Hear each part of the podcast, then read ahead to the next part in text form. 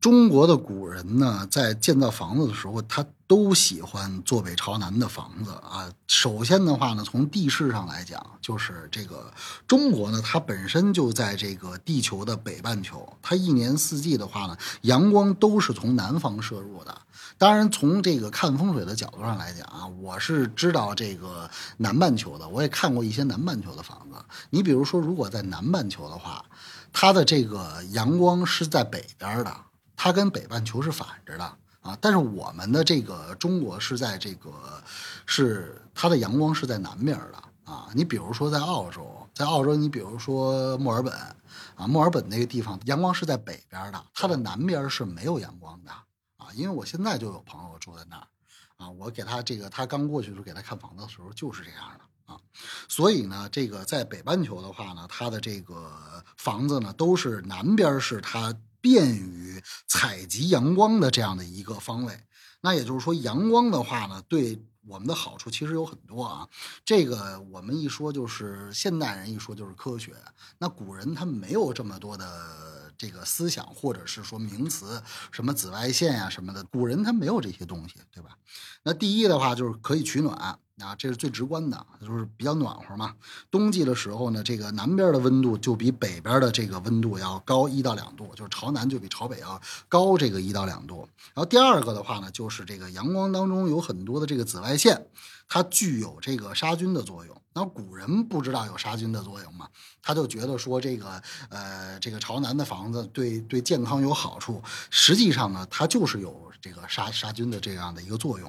啊，它也有这个。这个抵御严寒，还有这个防御疾病的这样的一个好处，所以说呢，就是古人对于天地日月是非常的崇拜的啊，因为他那个时候那个时候没有这个那么多的高楼大厦、手机、互联网，就古人没有这些东西。啊，所以古人每天从屋子里边一出来，他看到的就是日月，看到的就是山川河流啊，大地这些自然的这个现象。所以我们在中国传统文化的小说当中，就经常听到说某某某这个蟒仙呀，或者是这个狐狸呀，这个包括民间的这个黄鼠狼啊，他这个会拜月，然后他们这个吸收日月精华，然后成精了啊，包括这个《聊斋》里边。呃，包括民间的神话里边都有这些的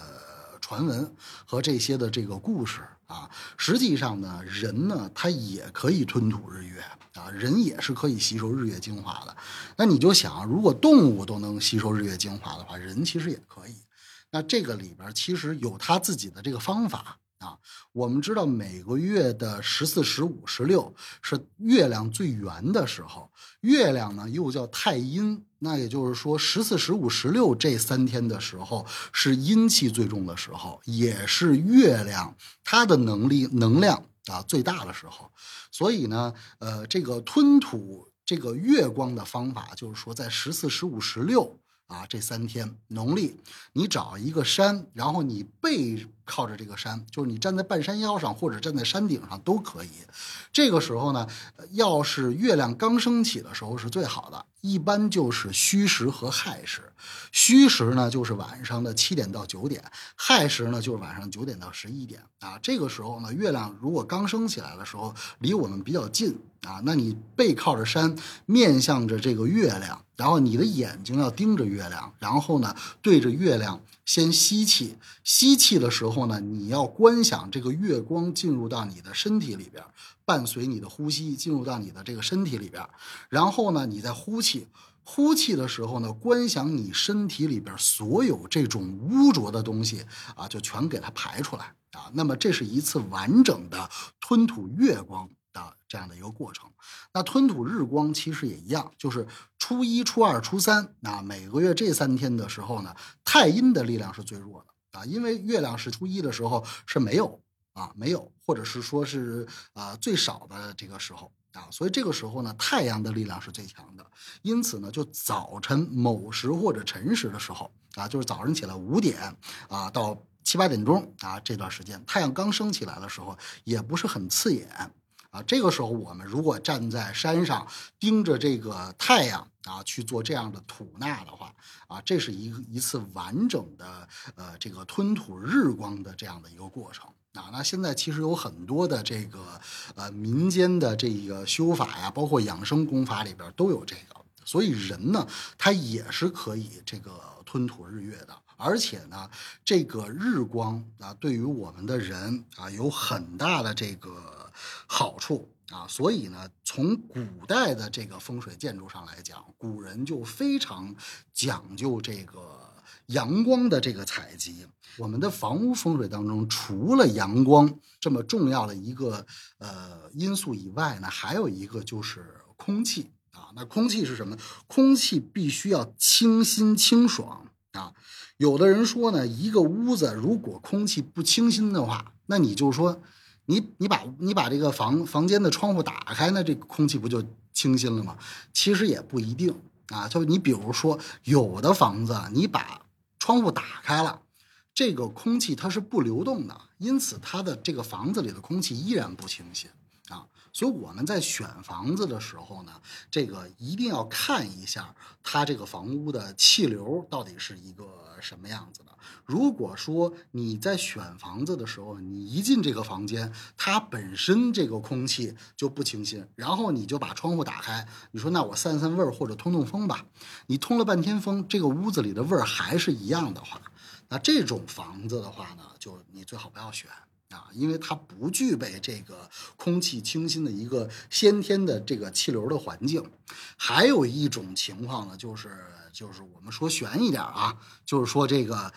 有可能这个屋子如果长期有这个空气当中有这种腐朽的味道的话，那么呃，我们就可以说这个房子里边有可能啊就有阿飘啊，就是所谓的阿飘或者是不干净啊。虽然我们看不到，但是我们气味儿啊，也是对于气味儿的话，也是人的一个感知系统啊。这个房房间如果要有腐朽的味道，而且久散不去的话啊，一般这个房子也是就是说呃容易有问题的。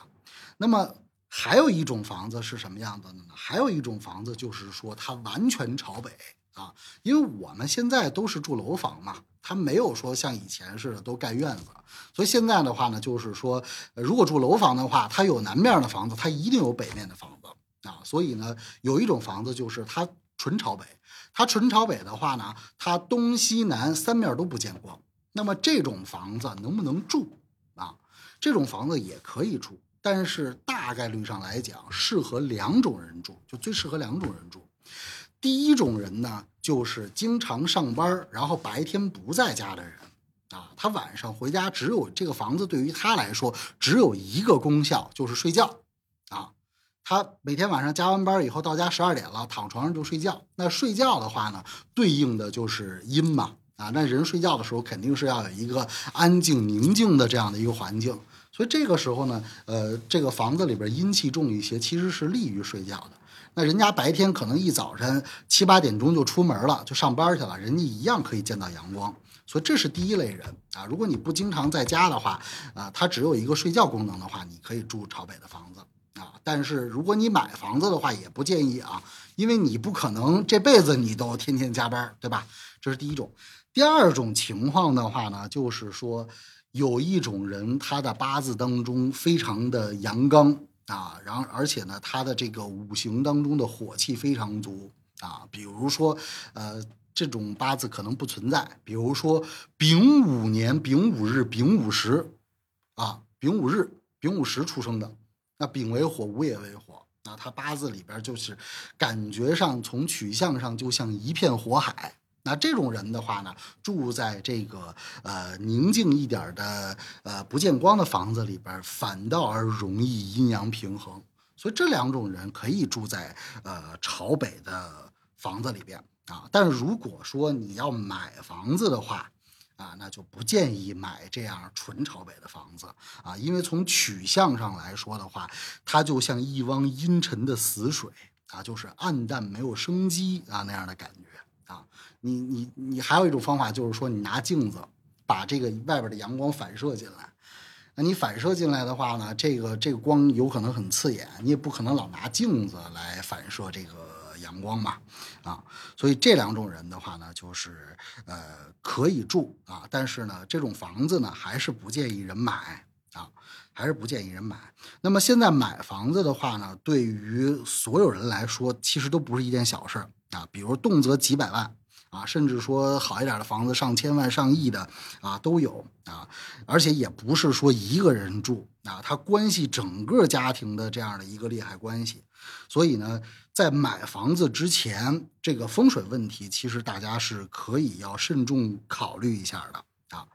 还有一个呢，就是说气流啊，那气流呢，也就是说指的是这个空气当中的这个空气流动的这个速度啊。这个最早风水里边就有起源，就是藏书啊，风水当中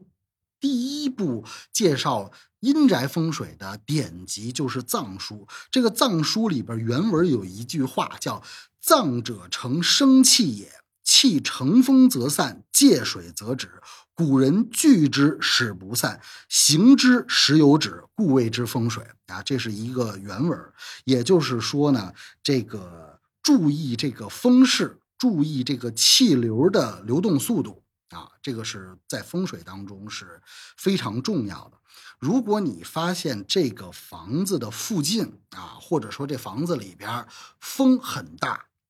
而且十分的极近，什么叫极近？就是说这个风吹到你的身上，或者吹到你的脸上，你感觉很有劲儿的话，啊，就是说这个风啊，它不仅很急，而且呢，它有劲道，啊，那这样的房子呢，也不适合去住啊，因为呢，就算这个房子真的有旺气在这个地方凝聚的话，它也会被这个很迅速的这个气流和风给它吹散。啊，那么风水学当中其实最注重的就是这个藏风聚气，这个风是强劲的地方啊，就大概率就不会是一个特别旺的一个地方。